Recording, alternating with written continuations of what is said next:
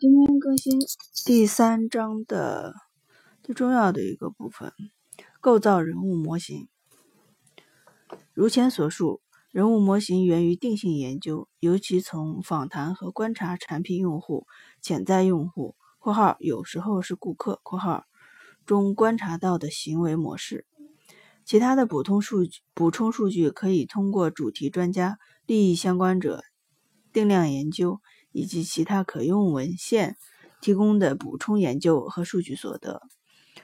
我们构造一组人物模型的目的是用其代表各种各样观察到的动机、行为、态度、能力、约束、心理模型、工作或者活动流程、环境，以及对现有产品和系统的不满之处，创建可信且有用的人物模型，需要同样程度的。详细分析和创造性合成综合工作。本节所描述的这一标准化的过程对这两种活动有重大的帮助。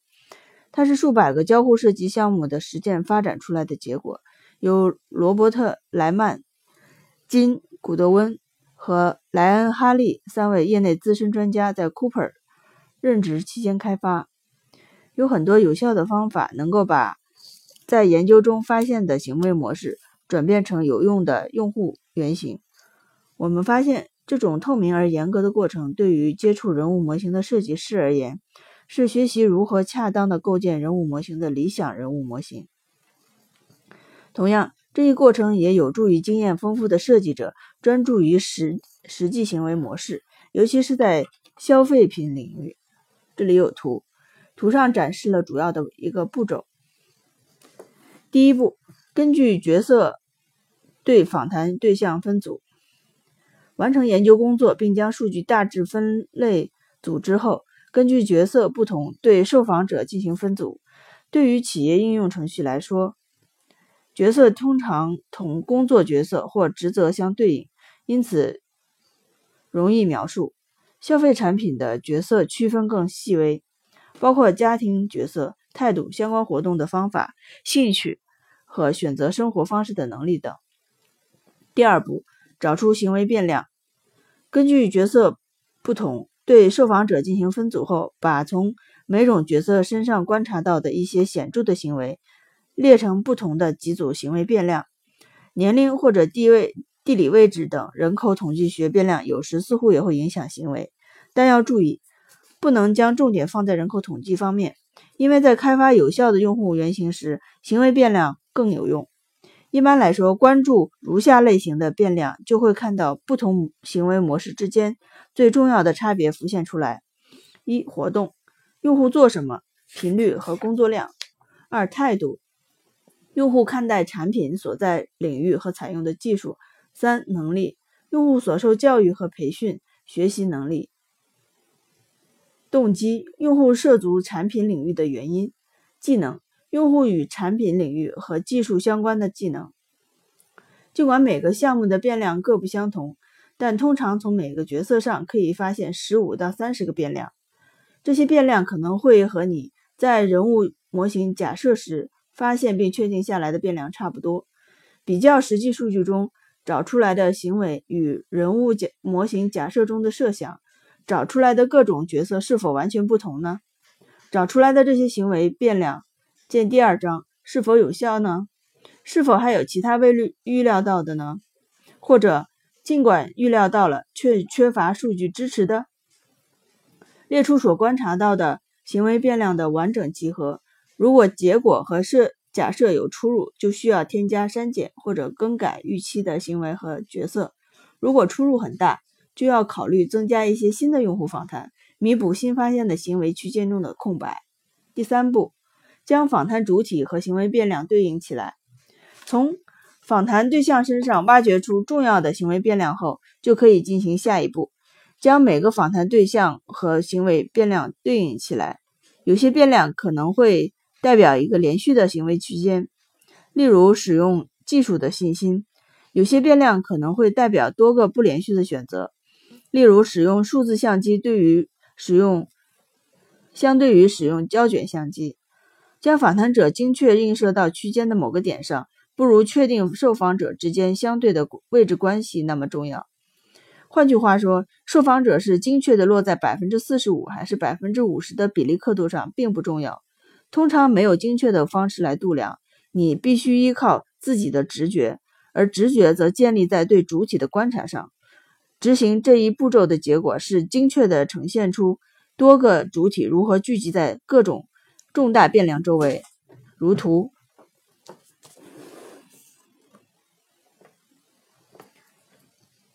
第四步，找出重要的行为模式。把访谈对象映射完以后，寻找落在多个区间或者变量上的主体群。如果一组主体聚集在六到八个不同的变量上，很可能代表一种显著的行为模式，而这个模式构成了人物模型的基础。一些特殊角色可能仅仅会展现一种重要的模式，但通常会发现二到三个此类模式。若模式有效，那么在聚集的行为。间就会必就必然会有逻辑或者因果关系，而不仅仅是假想的关联。例如，如果数据显示经常购买 CD 的人也可能下载 MP3 文件，那么二者就存在明显的逻辑关系。但如果数据显示经常购买 CD 的访谈者也是素食者，那么二者之间可能就没有逻辑关系。第五步，综合各种特征阐明目标。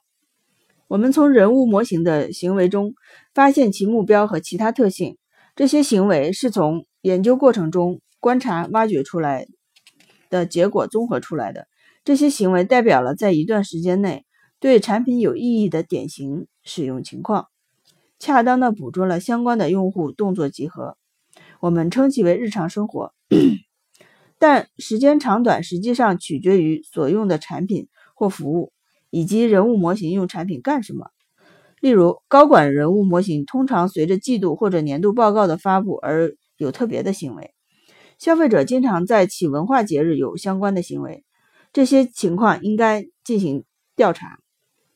对于每个找出来的重要行为模式，要综合数据中的细节，细节应该包包含如下内容：一。行为本身、活动及其动机；二、使用环境；三、使用当前解决方案遇到的挫折和痛苦；四、行为相关联的人口统计学；五、行为相关相关的技巧、经验或能力；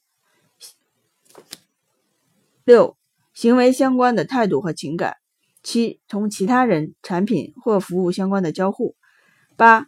做同样事情的替代或者竞争方案，尤其是类似技术，在这一步中列出描述行为特征的简短要点就足够了。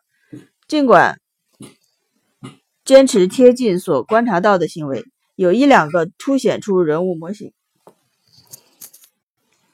个性的描述，能够将人物模型变得栩栩如生。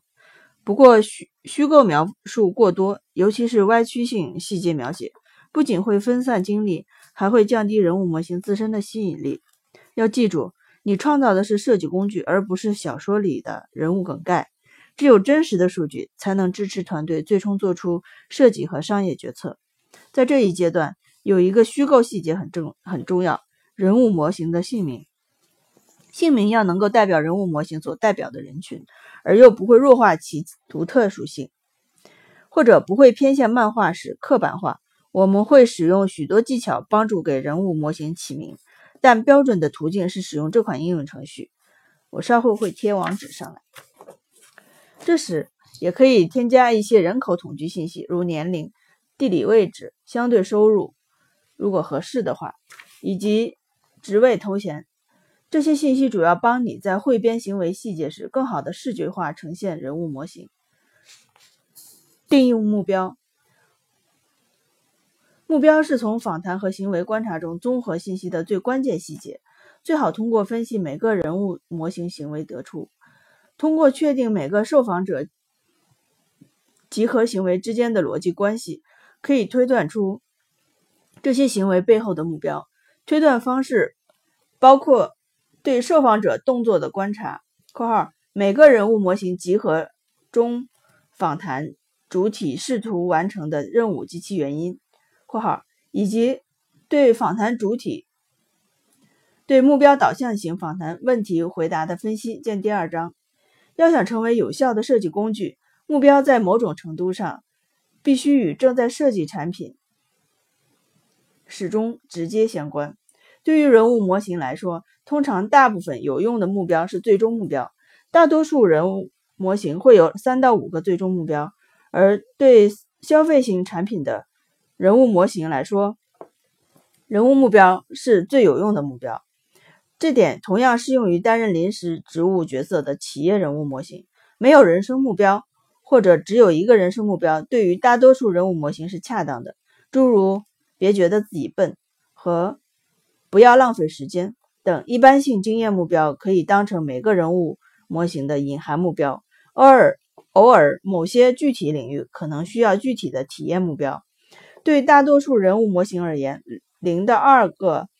体验目标比较恰当。人物模型和社会关系，有时候某个产品的一组人物模型是同一个家庭或者同一公司的一部分，他们之间存在人际关系和社会关系。考虑人物模型之间的社会或业务关系是否有意义时，可以思考以下两点：一、观察到访谈主体是否有行为随着公司大小、产业或者。家庭社会关系发生变化而变化的（括号），如果有这样的情况，就要确保你的人物模型集合代表了这些差异性。方法是放在几个不同的商业或社会环境中（括号）。二，在同事、家庭或社会组织成员之间的工作流程或社会社交交互非常关键。如果创建的人物模型在同一个公司工作，或者相互间有着社会关系。如果你需要表达的重要目标不属于你预先建立的关系时，就会遇到麻烦。定义人物模型之间单一的社会关系，比定义人物模型集合外之外的单个角色和次要角色之间的多个不同且不相关的社会关系更要容易。最初出最初创建人物模型时，最好还是创建多样化的人物模型，这比。冒险尝试将更多不同的场景塞进单个社会动态关系中要好得多。第六步，检查完整完整性和冗余。走到这一步，人物模型应该开始有生命力了。应该检查建立起来的映射人物模型的特征和目标，以确定是否存在重要的纰漏需要弥补。如果行为坐标轴上有缺漏，则可能需要进行额外的研究工作，找到特定的行为。有时可能也要检查笔记，看看是否需要针对同一目标加入政治人物模型，以满足利益相关者的设想或者要求。偶尔还要加入目标一致但不同区域的人物画像。只有满足客户组织在这些区域的分支机构的需求，才能保证听到机构的组成部分的声音体现在设计中。如果发现两个人物模型仅在一些人口统计数据方面有区别，这就需要去掉其中一个重复的人物模型，或者调整人物模型特征上差异，特征让差让差异更明显。每个人物模型都至少要有一个显著的行为与其他人物模型不同。映射工作做得好的话，这些就都不是问题。能够保证人物模型集的完整性，以及各个以及各个人物模型具有差异性，就能确保人物模型可以充分代表现实世界中行为和需求的多样性，同时也保证了设计目标尽可能紧凑。开始交互设计时也会减少工作量。第七步，指定人物模型的类型。到目前为止。人物模型应该很像你认识的真实人物了。构建人物模型的关键一步是将定性研究转换为一组强大的设计工具。所有的设计都需要一个目标，即设计所关注的受众。目标越具体越好。试图创建出能够满足三个甚至四个人物模型的设计方案是项艰巨、异常艰巨的任务。接下来。我们必须对人物模型进行优先级排序，确定主要的设计目标。我们的目的是从集合中找到一个人物模型，其需求和目的能够用一个界面就完全得到愉快满足，同时不会剥夺其他人物模型的权利。我们指定人物模型的类型来完成这一步骤。有六种人物模型，通常大致按照以下顺序选定：一、主要人物模型；二、次要人物模型；三、补充人物模型；四、客户人物模型；五、接受服务的人物模型；六、负面人物模型。接下来，我们从设计的角度讨论每一种人物模型的类型及其重要性。主要人物模型。主要人物模型是界面设计的主要标的。一个产品的一个界面只能有一个主要人物模型，但对于某些产品来说，可能存在多个不同的界面，其中每个界面都针对不同的主要人物模型。例如，医疗系统中，医疗信息系统中的诊所界面和财务界面可能是分开的，并且每个界面针对不同的人物模型。请注意，我们在这里说的界面是抽象意义上的。有些情况下，两个独立的界面可能是使用同一数据的两个独立的应用程序。在有些情况下，两个界面可能就两组不同的功能组合集合，按照角色或者定制化的不同而服务于两组不同的用户。针对集合中任何其他人物模型的设计都不能满足主要人物模型的需求。不过，如果目目标是主要人物模型，则至少能满足部分其他人物模型的需求。（括号我们要找出一种方式，在不妨碍主要人物模型的前提下，满足其他人物模型。）（括号这里有个设计原则：界面设计的关注点在于单个主要人物模型。选择主要人物模型是一个排除的过程。必须通过比较人物模型的目的来测试每个人物模型。如果没有发现明显的主要人物模型，则意味着两种可能：产品需要多个界面，每个界面针对一个合适的主要人物模型（括号企业或技术型产品大多如此）。括号产品想实现的结果太多。如果一个消费型产品有多个主要人物模型，产品的范围可能过宽。避免这样的陷阱。哪个人物模型面向最大的市场板块最大，就选哪个。美国 OXO 公司 Good Grips 产品线最初是为了便于关节炎患者使用而设计的，结果证明满足了这些动作最不灵便的用户（括号整个市场上很小的一块）（括号也就满足了大部分客户的需求）。因此，在最大的市场，有时未必是。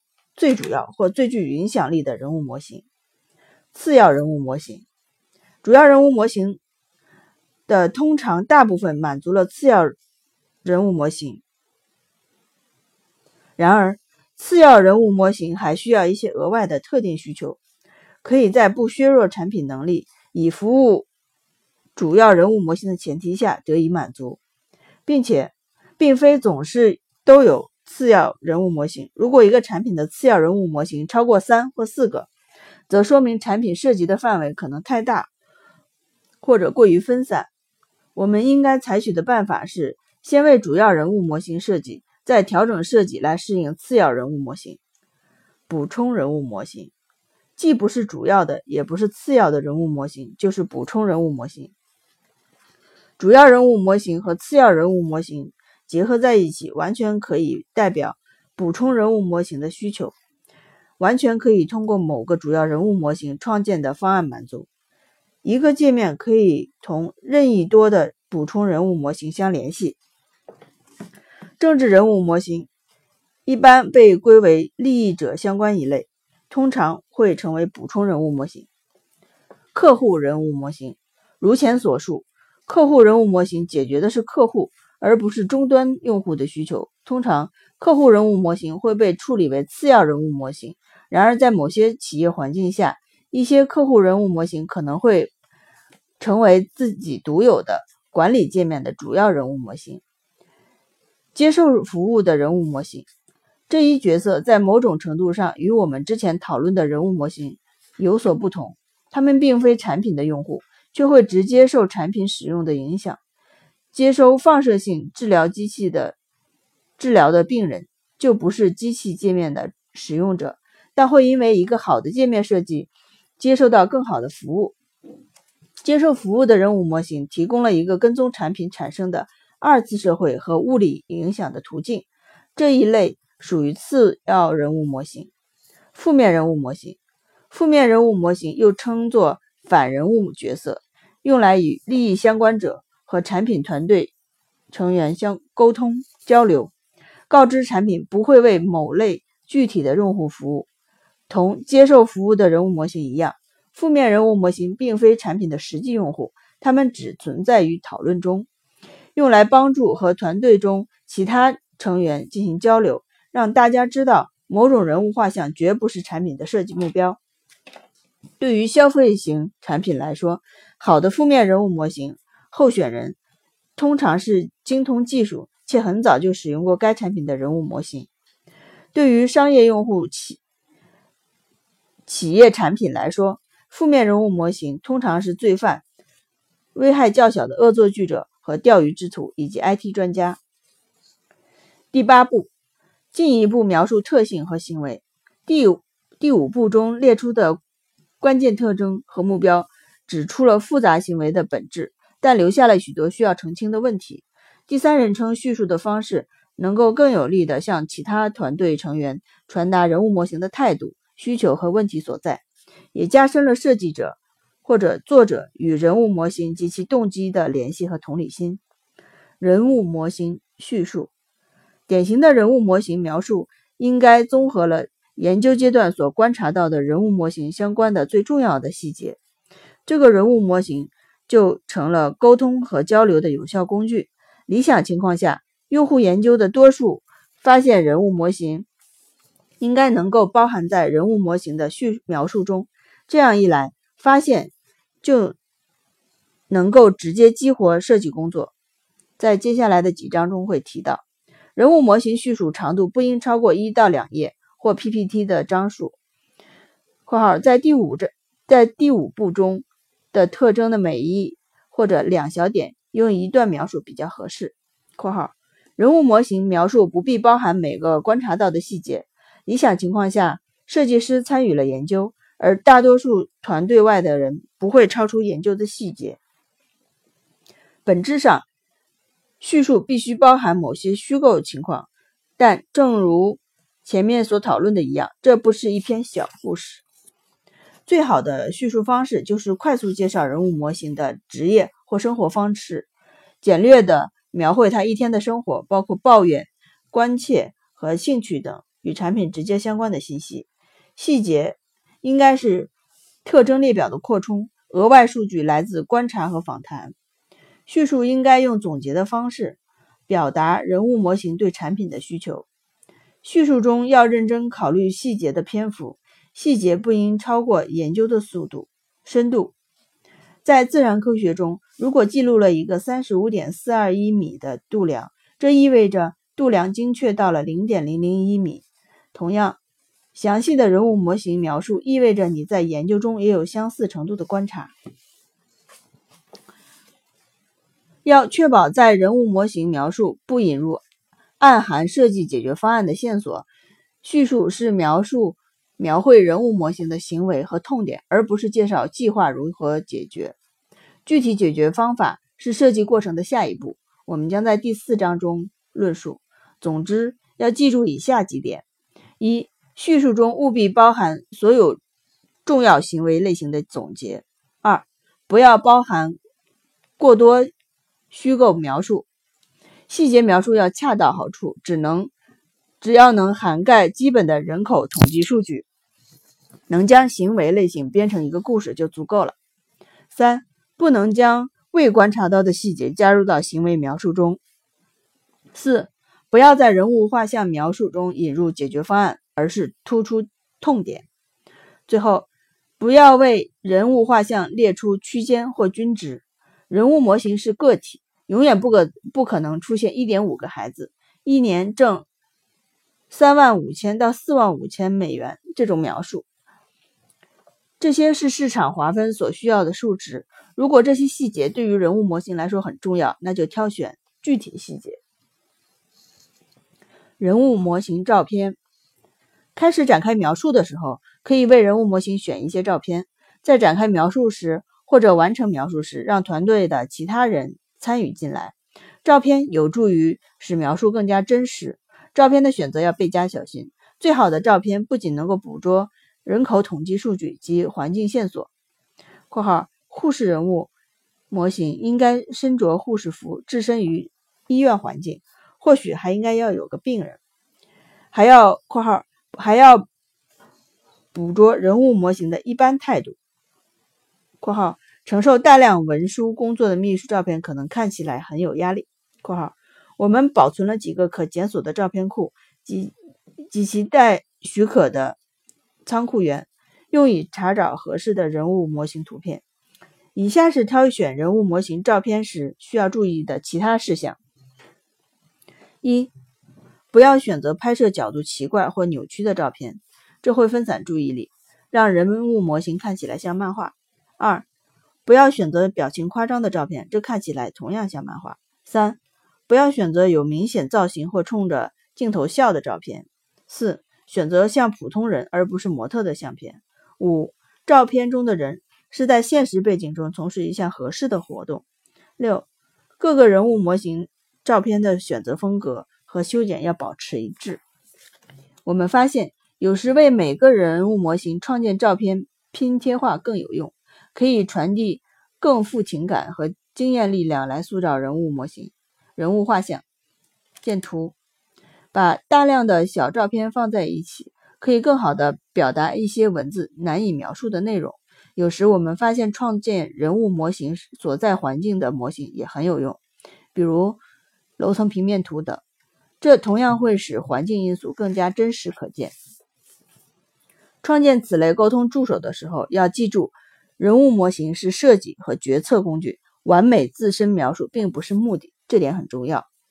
虽然有时力量来自于创造人物模型的整体形象，但太多的装饰和剧情有可能会让人感觉是在无聊的浪费时间，这样最终可能会降低人物模型作为用户模型的有效性。小结完。